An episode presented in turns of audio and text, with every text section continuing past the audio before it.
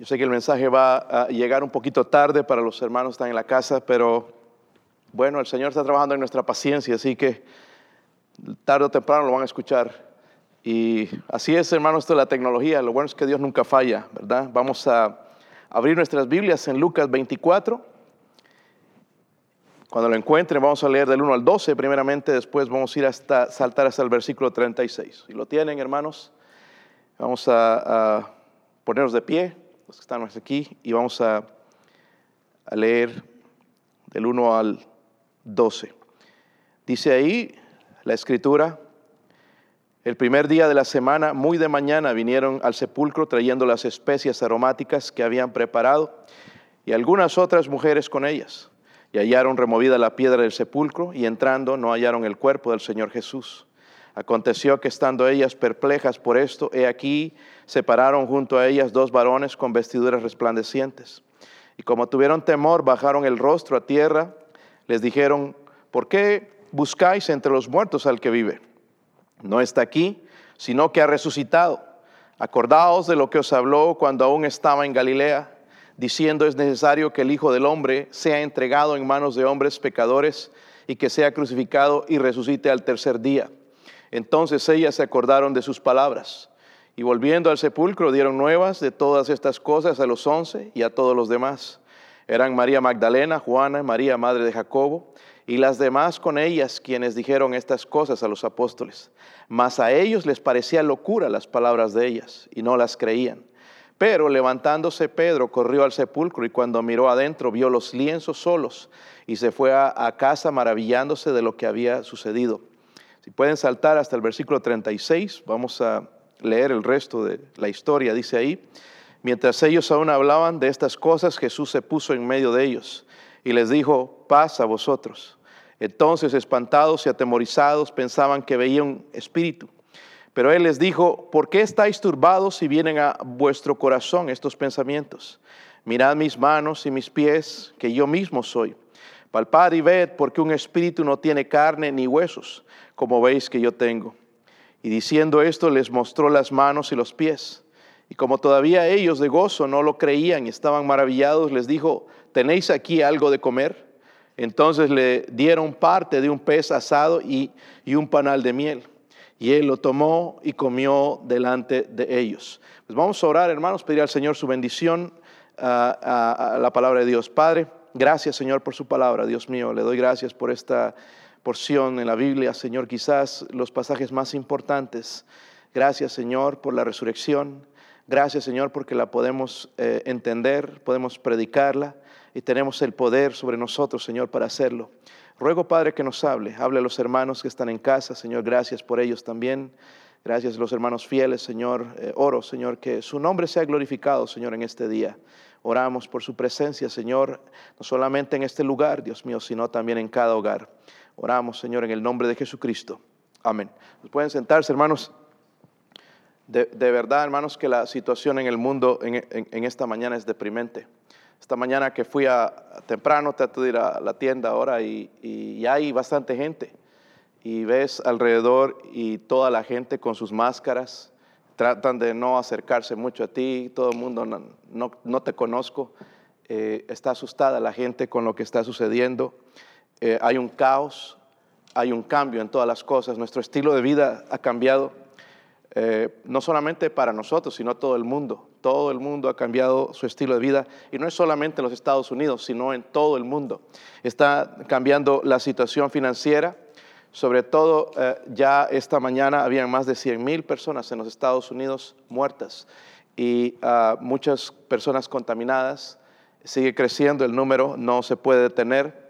En menos de seis meses, hermanos, ha hecho toda esta tragedia.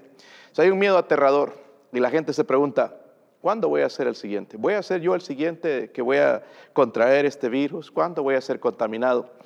Y quiero hablarles, hermanos, en esta mañana de un acontecimiento que cambió el mundo. El coronavirus ha cambiado el mundo, pero quiero hablarles de ese acontecimiento que ah, sí cambió el mundo para bien, la resurrección de Cristo. Gloria a Dios por eso, por la resurrección de Jesucristo. la Biblia nos relata, hermanos, de, de el día maravilloso. Nosotros celebramos hoy ¿verdad? Dice que estas mujeres llegaron allá al sepulcro ah, donde habían puesto al Señor Jesucristo ellas ah, traían especies aromáticas porque habían enterrado al Señor, lo habían metido en la tumba sin prepararlo.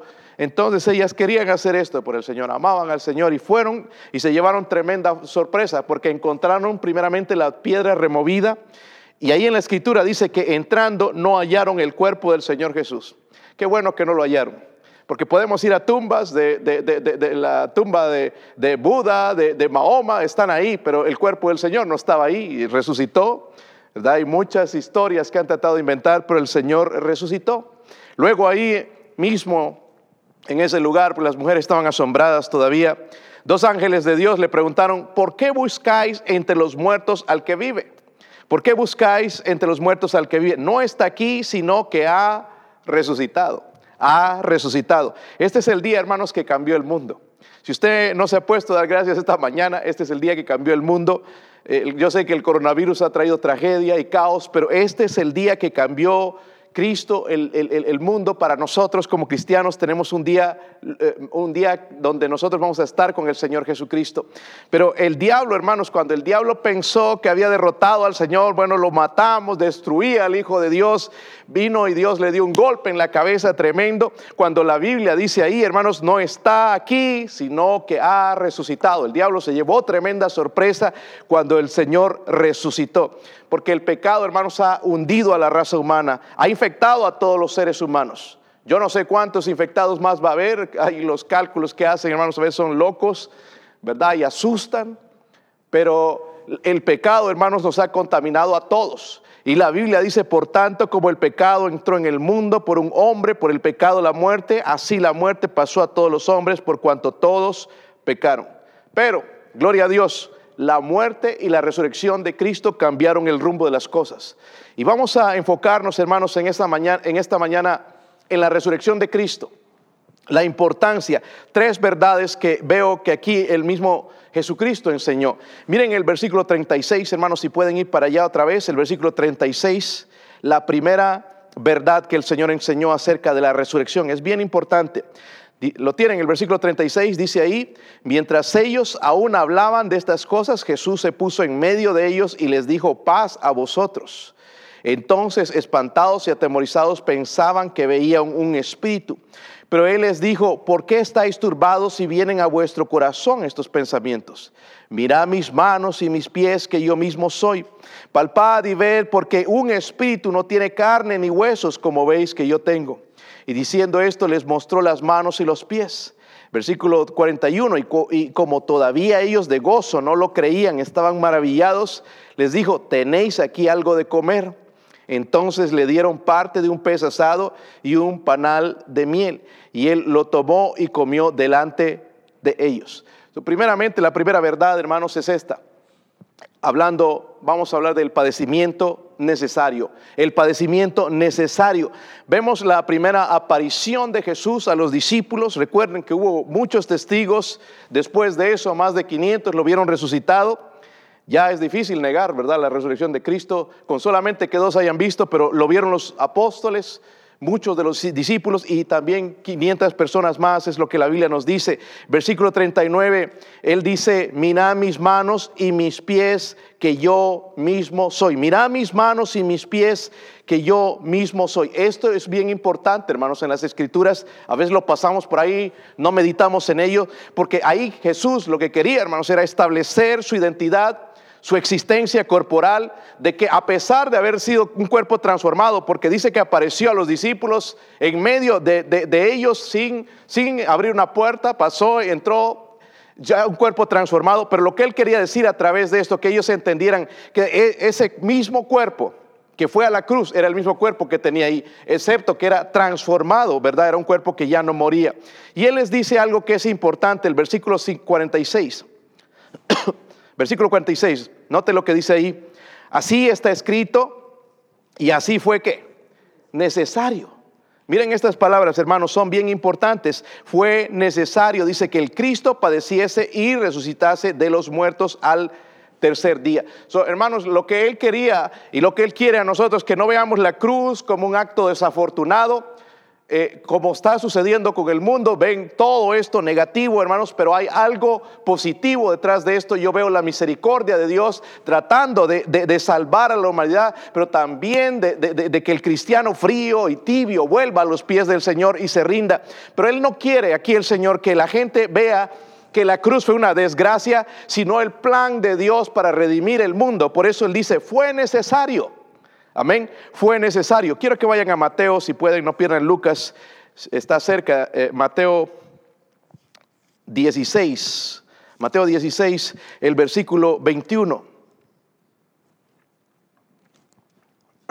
Lo tienen, hermanos, dice ahí. Desde entonces comenzó Jesús a declarar a sus discípulos que le era qué? Necesario, otra vez vamos a la palabra ahí, ir a Jerusalén y padecer mucho de los ancianos, de los principales sacerdotes y de los escribas y ser muerto y resucitar al tercer día. Eso no era una noticia nueva para los discípulos, él ya les había dicho, pero como que se les olvidó. Versículo 22 dice, entonces Pedro tomándole aparte comenzó a reconvenirle diciendo, Señor, ten compasión de ti, en ninguna manera esto te acontezca. Mire lo que el Señor le va a contestar. ¿Qué le hubiéramos contestado nosotros? Mire lo que el Señor contesta. Dice, pero él volviéndose dijo a, Pedro, quítate delante de mí, Satanás, me eres tropiezo, porque no pones la mira en las cosas de Dios, sino en las de los hombres. Si a nosotros nos hubieran hecho esta pregunta de que íbamos a morir, ay, no lo hagas, pues hubiéramos puesto la carita, ay, sí tengo que sufrir. No, no, pero el Señor dijo, quítate delante de mí, Satanás, porque esto es necesario que suceda, porque esta es la manera en que el mundo va a ser eh, rescatado, va a ser redimido, va a ser reconciliado con Dios. vemos luego, hermanos, entonces, ya él ah, declaró, es necesario, es un padecimiento necesario.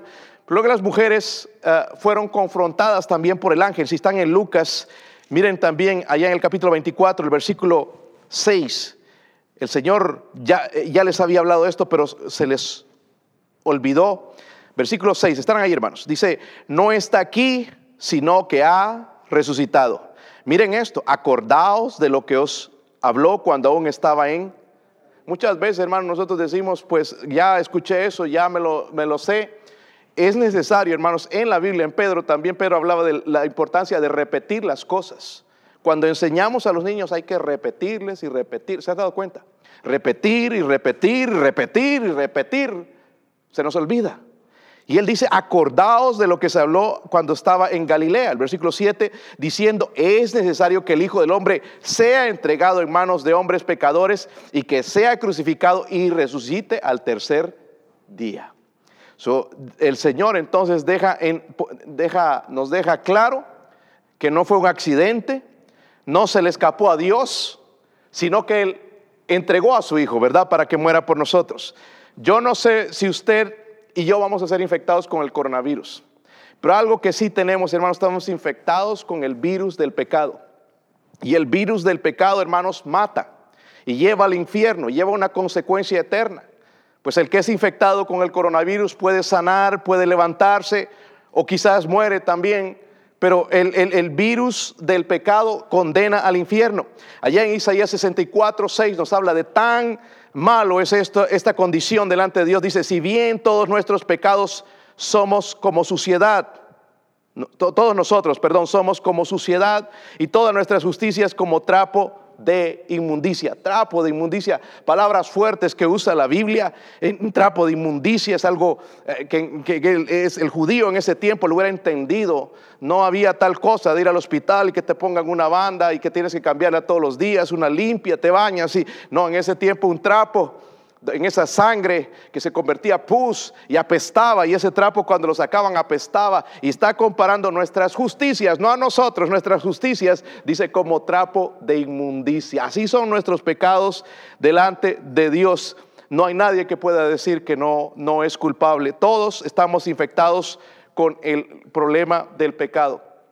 He escuchado que pues están probando muchos medicamentos, muchas cosas para sanar a la gente. Porque hay gente que la lleva bien, sí, el coronavirus y se recupera. Pero hay otros que batallan y algunos mueren. Están probando varios medicamentos, están probando ahora algo que se llama el plasma. Están gente que dona su sangre, gente que fue infectada y donan su sangre y dicen cuando le ponen esa, le hacen esa transfusión a una persona que está enferma, dice que han visto resultados de que se mejoran, Qué importante, ¿no? Que es la sangre. Pero hay alguna, una sangre más importante. Fue la sangre de nuestro Señor Jesucristo que murió en la cruz, derramó su sangre, no para cubrir el pecado, sino para quitar el pecado del mundo. La sangre de nuestro Señor Jesucristo. Quiero que vayan a Juan, el capítulo 10, unas palabras bien interesantes del Señor Jesucristo.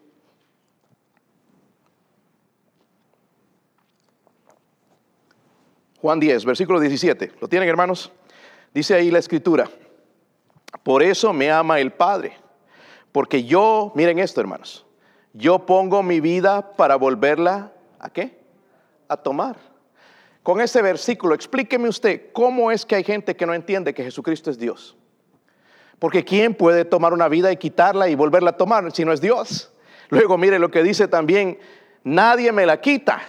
Qué bueno que el Señor dice esto, sino que yo de mí mismo la pongo. Tengo poder para ponerla y tengo poder, dice, para volverla. Habla mucho, hermanos, de la deidad de Cristo. Él es Dios, tiene el poder de quitar la vida, pero también tiene el poder de tomarla. En Apocalipsis nos dice Él que Él tiene las llaves de, la muerte y del infierno. Si Él tiene esas llaves, si Él sabe lo que es, si Él tiene el poder, es la persona correcta a la que debemos ir. Sabemos que ese padecimiento era necesario. No fue un accidente, no se le fue a Dios de las manos, no está como el gobierno o como la, gente rascándose la cabeza. ¿Qué voy a hacer? Él tenía un plan para redimir el mundo. Qué maravilloso que Él tenía ese plan para rescatarnos porque nos ama. a propósito, esta mañana yo di gracias a Dios por salvarme, por salvarme, por la salvación, por Cristo, por lo que hizo en la cruz y porque Él resucitó también. Amén, qué bendición. La segunda verdad que nos enseña el Señor mismo. Ahí miren en Lucas 24, el versículo 47. Si lo tienen, hermanos, dice ahí, dice ahí, y que se predicase en su nombre. Recuerden que está diciendo que es necesario. Y que se predicase en su nombre el arrepentimiento y el perdón de pecados, dice, en todas las naciones, comenzando desde Jerusalén. Y vosotros sois testigos de estas cosas. Wow, me gusta eso. había un padecimiento necesario, pero también había una predicación necesaria. Una predicación necesaria. Todavía, lastimosamente, hermanos, no hay una vacuna para el coronavirus. Imagínense el que la invente, se va a hacer millonario. Ya de por sí la gente está siendo millonaria, los vendedores de papel higiénico son ricos ahora. Nunca se imaginaron tal cosa. ¿verdad? Los que hacían los, productos de limpieza, los guantes y todo eso están haciendo ricos. Pero el que invente esa vacuna se va a hacer millonario. Y la gente está ansiosa, ponen las noticias, eh, lo primero que hacen en la mañana es prender el televisor, escuchar las noticias. Si ya hay la vacuna, algunos dicen ya estoy cerca, pero todavía no la hay. Pero en el momento en que la haya, uh, el mundo va a cambiar las cosas. Van a estar, ah, que me dé el coronavirus, ya hay la vacuna. Que me vacunen, ya no importa, ¿verdad? Me sano. Pero el problema es este, hermanos. Imagínense que hubiese la vacuna y que hubiese alguien que está muriendo y que no tiene esperanza, que ya no puede respirar, que ya está en cuidados intensivos en el hospital y sabe que la vacuna está en, existencia y dice, no, yo no quiero la vacuna. Diríamos, qué tonto. Pero hay algo peor. Algo peor es rechazar al Señor Jesucristo, porque es una muerte eterna en el infierno. Y tenemos que entender que Él nos dio el regalo, la salvación, pero es a través de Cristo, no es a través de las obras, no es a través de la religión, es a través de Jesucristo. Lo interesante es que Jesús nos dice en el versículo 47, quiero que lo vean otra vez, el versículo 47 dice que se predicase en su nombre, ¿qué cosa? Dice el arrepentimiento y el perdón de pecados en todas las naciones. Luego mira el versículo 48, dice, y vosotros sois testigos de estas cosas. Oh hermanos, a mí me entristece mucho. Mire, yo no quiero, yo no quiero en realidad contraer el, el coronavirus. Estoy expuesto y sigo afuera y sigo tratando de administrar gente con más cuidado, sí. Pero me da tristeza y para mí es una desgracia aquellos cristianos que se están escondiendo tanto, con tanto miedo, cuando hay gente afuera que está muriendo. Yo creo, hermanos, que es la oportunidad maravillosa de predicar este evangelio. Miren, hoy no, la Pascua es diferente para nosotros, no podemos reunirnos como iglesia, hubiera estado llena la iglesia hoy, mucha gente, gente que nunca viene a la iglesia, estarían en este día aquí tratando de escuchar, tratando de ser religiosos, venir a la iglesia, pero no se puede. ¿Verdad? No se puede. Dios cambió las cosas y las quiere de, esta manera, ¿verdad? Pero algo que nosotros, hermanos, ah, debemos hacer, dice la Biblia, vosotros sois testigos de qué? De, esta, de estas cosas. Yo no creo, hermanos, que hay desgracia más grande. Imagínense el que si alguien descubriera la vacuna y se la tiene escondida, diríamos, wow, qué persona más malvada. Pero nosotros tenemos la vacuna en contra del pecado, se llama Jesucristo. Y qué lindo, hermanos, qué oportunidad para compartir el Evangelio. Yo sé que ahorita no se puede ir a visitación, pero yo estoy ingeniándome maneras en que yo puedo mandar ese mensaje. Estoy enviándolo por, por, email, por textos, el, Evangelio. La gente necesita ser salva. Ellos necesitan escuchar estas cosas. Dios nos dijo a nosotros, vosotros sois sus testigos. Sabemos que es un padecimiento que era necesario. Amén, hermanos, lo entendemos, ¿verdad? Era necesario pero también una predicación necesaria, ¿verdad? ¿Cómo van a escuchar si nosotros no vamos? ¿Cómo van a saber si nosotros no les decimos? Estamos cómodos, hermanos, en casa y, allá en cuarentenas, hasta espirituales. Y ojalá que Dios nos perdone por estas cosas. Es la oportunidad grande del cristiano de compartir el Evangelio de Cristo. Pero hay algo más. Miren el versículo 49, hermanos. Lucas 24, 49. Lucas 24, 49.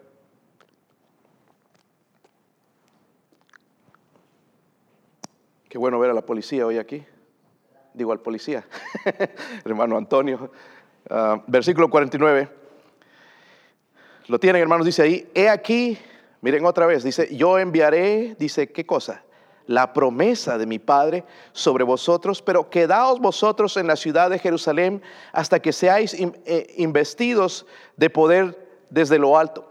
hablamos del padecimiento necesario. Cristo no fue que murió por accidente, Él fue a la cruz, Él dio su vida por nosotros porque nos ama, quería rescatarnos, pero luego nos dice que nosotros somos sus testigos, testigos de estas cosas, y luego habla de la promesa, la promesa necesitada, la promesa necesitada.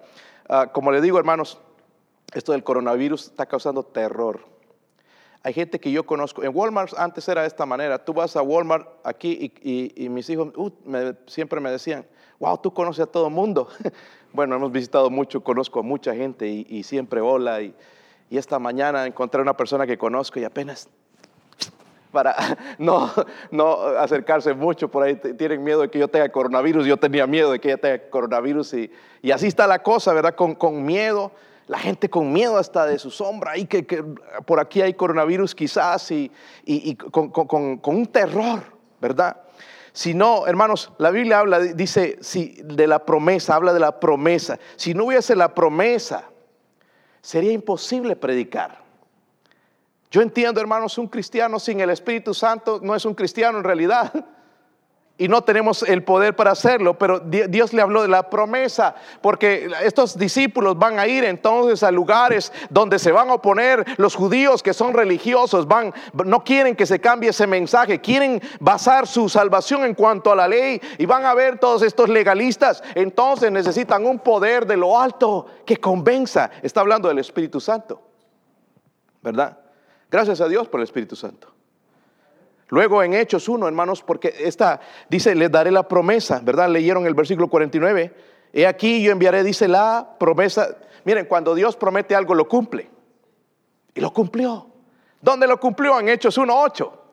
Cuando en Hechos 1.8 dice, pero recibiréis poder cuando haya venido sobre vosotros el Espíritu Santo y me seréis testigos en Jerusalén, en toda Judea, en Samaria y hasta lo último de la y sabemos nosotros lo que ocurrió en Hechos 2, entonces, cuando el Espíritu Santo vino a cada creyente, ¿verdad? Y lo llenó de su Espíritu. Entonces, ya aquellos eh, discípulos que se asustaban hasta de su sombra, ahora tenían el poder para predicar el Evangelio, ¿verdad?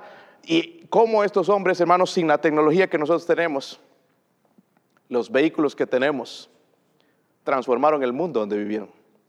Pablo, hermanos, allá en burro, en caballo, en mula, a pie, en barco, en, lo que encontraba, hermanos, y cuántas iglesias fundó, cuántos ministerios, cuántas almas fueron salvas por su ministerio. Gloria a Dios, porque ellos entendieron que Dios había enviado esa promesa.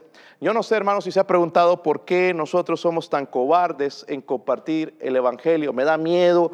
Eh, ¿Por qué será la respuesta, hermanos, que nos falta la promesa.